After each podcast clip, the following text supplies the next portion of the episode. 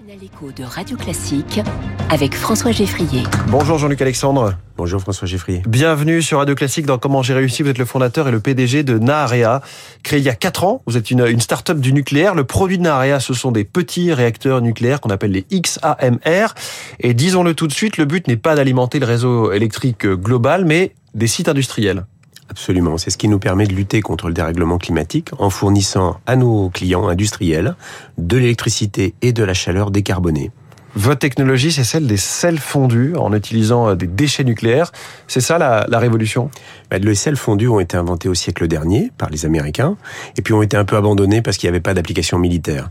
Et donc nous avons redécouvert cette technologie dans les années 2007 et à ce moment-là, on s'est aperçu que cette technologie apportait beaucoup de d'avantages en termes de sûreté et de sécurité.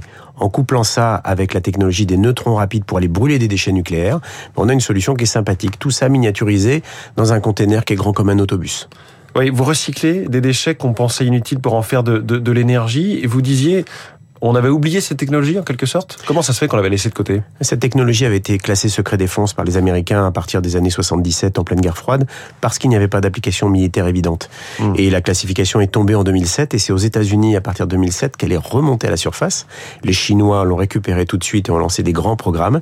Et nous en Europe, on a mis un peu plus de temps, mais finalement on l'a retrouvée. Et comment est-ce que vous, vous êtes arrivé sur ce sujet? Qu'est-ce que vous faisiez jusque-là?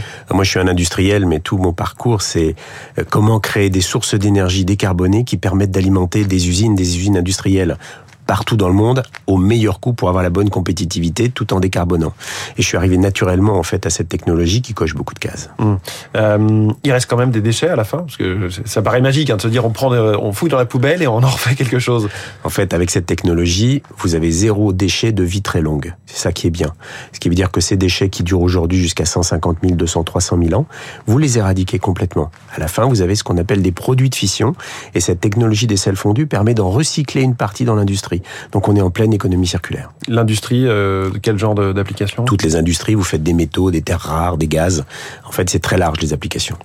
Euh, et pas besoin d'eau, euh, donc de rivière à côté ou de mer pour euh, refroidir le réacteur? Eh ben c'était en fait un des critères que nous avions imposés, c'était d'arriver à démontrer que la petitesse du réacteur permet de s'affranchir de l'eau comme source froide. Et donc, c'est refroidi dans ce qu'on appelle les puissances résiduelles avec l'air ambiant. Ah. Ce qui permet de s'affranchir, d'être à côté d'un fleuve, mais ce qui ouais. permet de n'avoir aucun impact sur la ressource en eau. Aucun impact sur la ressource en eau. La puissance euh, équivaut à la consommation d'une ville de 250 000 habitants, ouais. c'est ça? C'est Strasbourg, Nantes, Montpellier. Bordeaux. Donc c'est voilà très, très grosses usines qui ont besoin de vos. Alors non, parce que en fait les, les, réacteurs, quand on parle de ville, on parle du résidentiel. Oui. Sur un îlot industriel, vous prenez des hauts fourneaux, vous prenez euh, les plus grosses usines de dessalement d'eau de mer dans le monde, elles font 40 mégawatts, c'est la puissance de notre réacteur. Vous prenez une usine de fabrication de voitures, c'est 40 mégawatts. Donc en fait, le 40 mégawatts que nous avons fixé, électrique, hein, puisque si c'est en thermique, c'est 80 mégawatts thermique, permet d'alimenter énormément d'usines. Et après, comme c'est modulaire, on peut en mettre deux, on peut en mettre quatre, on peut en mettre dix. Mmh. Oui, on peut les mettre euh, effectivement en série les uns côté Absolument. des autres. Vous disiez, ça fait la taille d'un bus. Euh, ça ressemble à quoi? Est-ce que c'est mobile comme un bus? On le tire comme une caravane? Alors, il n'y a pas de roue, bien sûr. C'est un container qui fait 40 pieds, ce qu'on appelle. On est. On a voulu s'inscrire dans le container classique pour rentrer dans les circuits logistiques conventionnels. Voilà. Donc, vous avez un container qui vous donne l'îlot nucléaire, et puis après, vous avez un deuxième container qui va transformer la chaleur en électricité quand vous en avez mmh. besoin.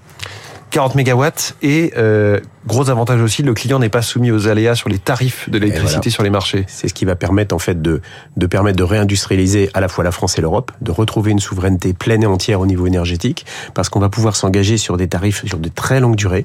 On parle de 10, 15, 20, 30 ans. Ce sont les discussions que nous avons avec nos clients industriels, que nous avons d'ailleurs annoncé là, voilà, sur le WNE.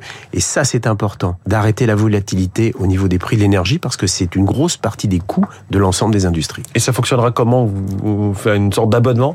On est un fournisseur d'énergie, c'est-à-dire qu'on fournit soit de l'électricité, soit de la chaleur, soit les deux, avec une bande passante d'énergie. On s'occupe de toute l'exploitation puisque nous sommes un exploitant. Et vous estimez que vous serez plutôt au-dessus, plutôt en dessous des fameux 70 euros de mégawattheure euh, que vient de négocier l'État? Très compétitif, très compétitif, Donc en complément parfait du mix énergétique actuel. Euh, effectivement, le Salon mondial du nucléaire, le WNE dont vous parliez, se tient à partir d'aujourd'hui à Villepinte. Euh, vous faites une annonce à l'occasion de ce, ce, salon, un partenariat avec ACC, qui est l'entreprise de batteries électriques créée par trois mastodontes, Mercedes, Stellantis et Total Energy. Là, ça y est, vous, je dire, vous entrez dans la cour des grands. En tout cas, c'est votre premier très grand client. C'est très important d'avoir un grand client sur justement des batteries électriques, car en plus, ça parle à tout le monde. Tout le monde comprend ce que c'est qu'un véhicule électrique aujourd'hui, mais surtout, ça permet de poser les conditions de déploiement.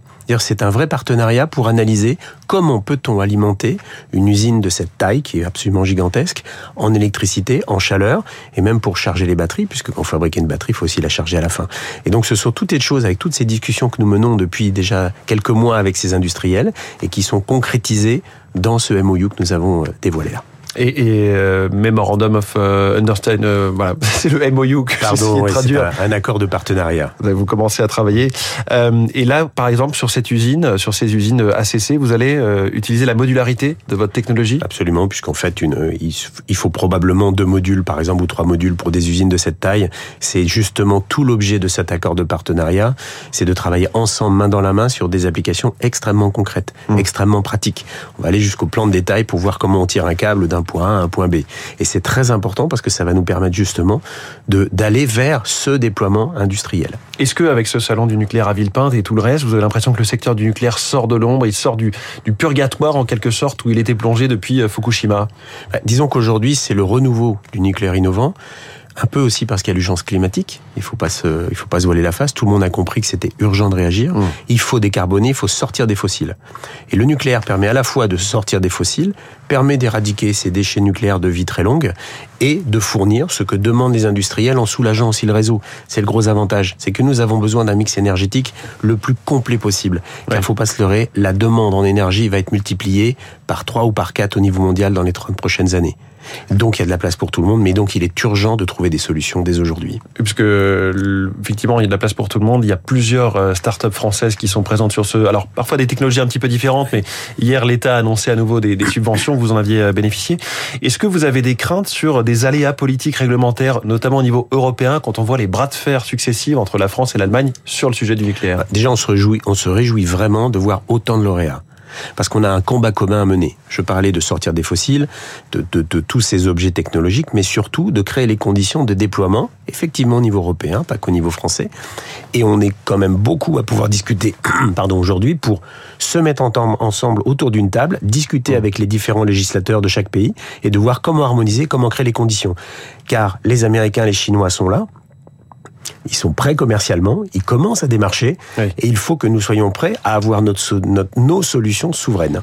2027, ce sera votre euh, premier réacteur prototype. La production euh, en, en, série en 2030, on va savoir fabriquer des réacteurs nucléaires en série bah, C'est tout l'objet justement d'un projet comme Naria, c'est d'arriver à donner la dimension industrielle. Donc une fois qu'on a mis au point la technologie, c'est d'avoir un, un projet industriel grande série qui se met en place avec un produit qu'on va faire comme la France sait, très bien le faire, que ce soit l'automobile, que ce soit l'aviation, nous savons faire des grandes séries de projets complexes. Mmh. Et c'est ça qu'on va faire avec Naria. Et vous avez notamment utilisé la méthode des jumeaux numériques. Est-ce que vous pouvez nous en dire plus sur... Euh, parce que tout le monde ne connaît pas encore ce, ce système. Bien sûr. Un, un jumeau numérique, c'est une plateforme collaborative digitale qui permet non seulement de faire ce qu'on appelle la maquette 3D, donc en gros de dessiner, mais de pouvoir introduire l'ensemble des données nécessaires au dimensionnement avec une continuité numérique. C'est-à-dire que vous n'avez plus besoin de faire des plans avec des révisions. Mmh. Tout est automatisé et c'est un seul et même point de stockage des données. Ça permet d'accélérer considérablement les mises au point des prototypes. Euh, vous êtes environ aujourd'hui 175 salariés, vous serez euh, 250-300 d'ici un an. Comment est-ce que vous arrivez à, à, recruter alors que la filière du nucléaire, on le disait, est à peine en train de, de commencer à, à, relever la tête? Ce qui est important, c'est qu'on devient attractif parce que forcément c'est du nucléaire innovant. Et puis on, on, attire des talents qui ne viennent pas forcément du nucléaire. Oui. Beaucoup de gens sont des jeunes ingénieurs qui viennent de l'automobile, de l'aviation, qui sortent des écoles. à nous de les former et de mettre en place une académie pour leur justement leur inculquer ces technologies de quatrième génération. Et dernière chose, vous êtes en train de préparer une levée de fonds euh, de 250 millions d'euros. Ça, ça se présente bien. En deux phases, 150 et 100 millions d'euros. Voilà. Jean-Luc Alexandre, fondateur et PDG de Naarea, merci beaucoup et allez euh, boire quelque chose de chaud avant merci de passer infiniment. la journée au salon à Villepinte. Merci beaucoup. 6h48 dans un instant le journal de l'économie.